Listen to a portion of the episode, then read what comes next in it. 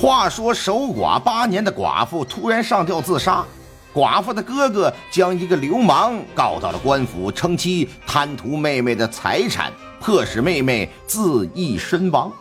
然而流氓却反告寡妇的哥哥，因为贪财向寡妇索要钱财，才使得寡妇上吊自尽。官府介入调查，逐一审问与案件相关人员，案件的真相很快便浮出了水面。那么说，他为何上吊自尽？迫使他自杀的又究竟是他哥哥，还是流氓，还是另有其人呢？这寡妇自杀的背后又隐藏着哪些不为人知的事啊？请您收听《大义寡妇上吊案》。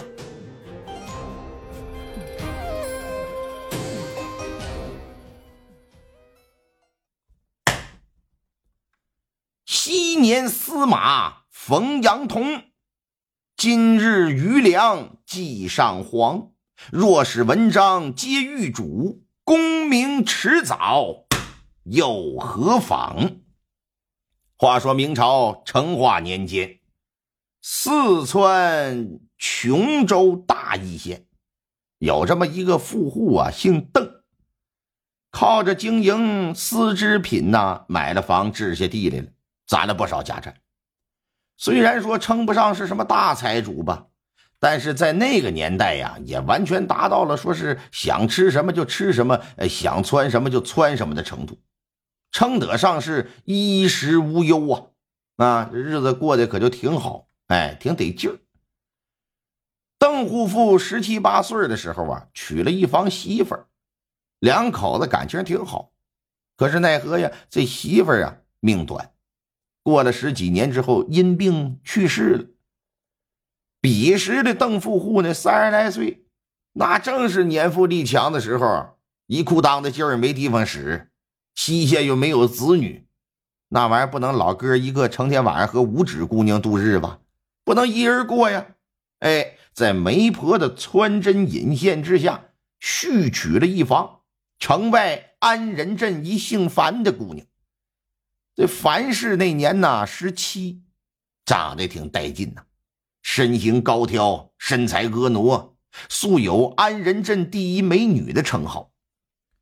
嫁给邓富户之后，两口子感情不错，日子也过得不错。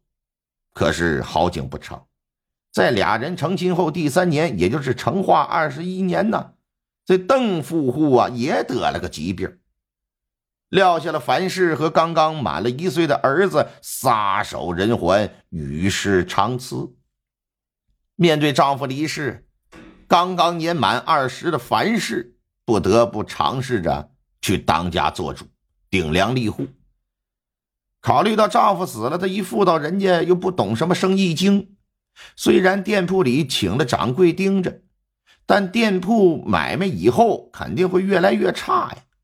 这哪一天要是说倒闭了，也不是说没可能。眼目前这孩子还小，日子还长，为了避免他们娘俩有一天会衣食无着啊，他就开始节省开支。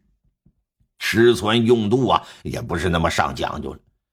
穿的是能不买新的就不买新的，穿三年旧三年，缝缝补补又三年。原本家里十来个佣人也解雇了一大半，最后就只留下仨。像他这种情况，年轻貌美，家里还有钱，虽然是个小寡妇，但是放在婚恋市场上，那行势一点不比那些大黄花闺女差呀。称得上是炙手可热。你看，古代人他妈的他也喜欢少妇，是吧？那追求者如云呐，其中有个大财主，也有个穷书生，想倒插门做赘婿的也有，也有那流氓地痞恶霸，反正是也不少。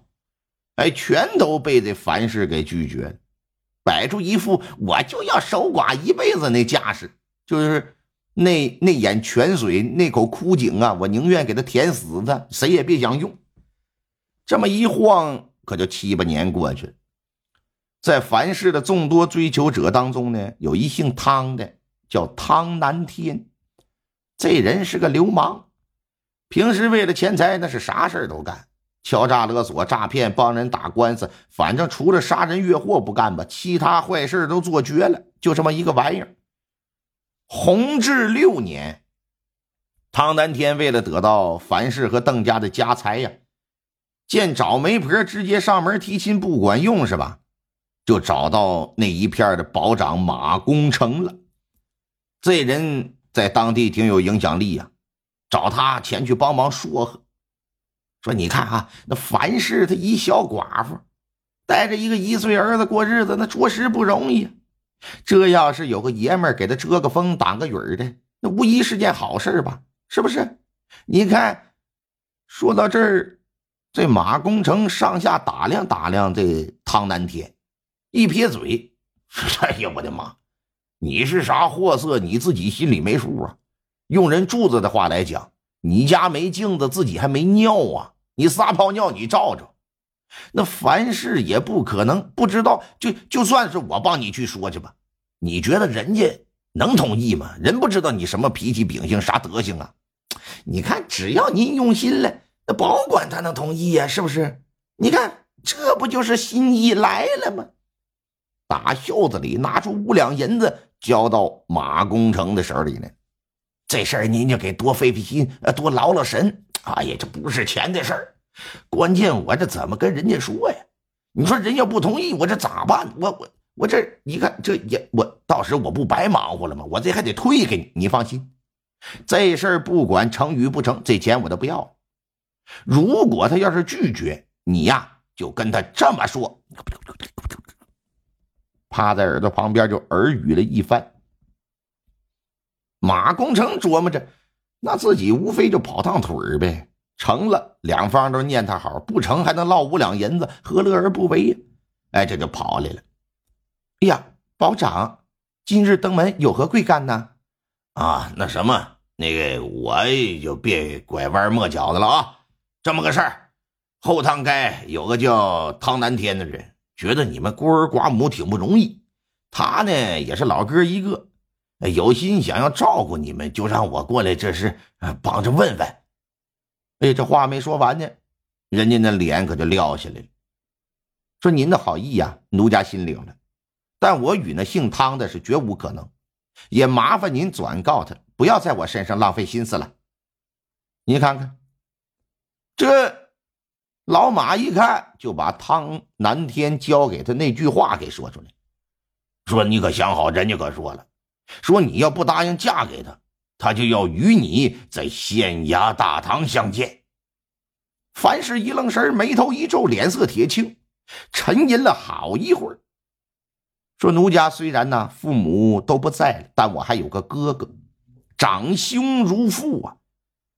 婚姻大事不能不告知长兄，劳烦保长跑一趟安仁镇吧，将我兄长找来，让他明日与那汤南天一起到家里商量商量。”娶家之事。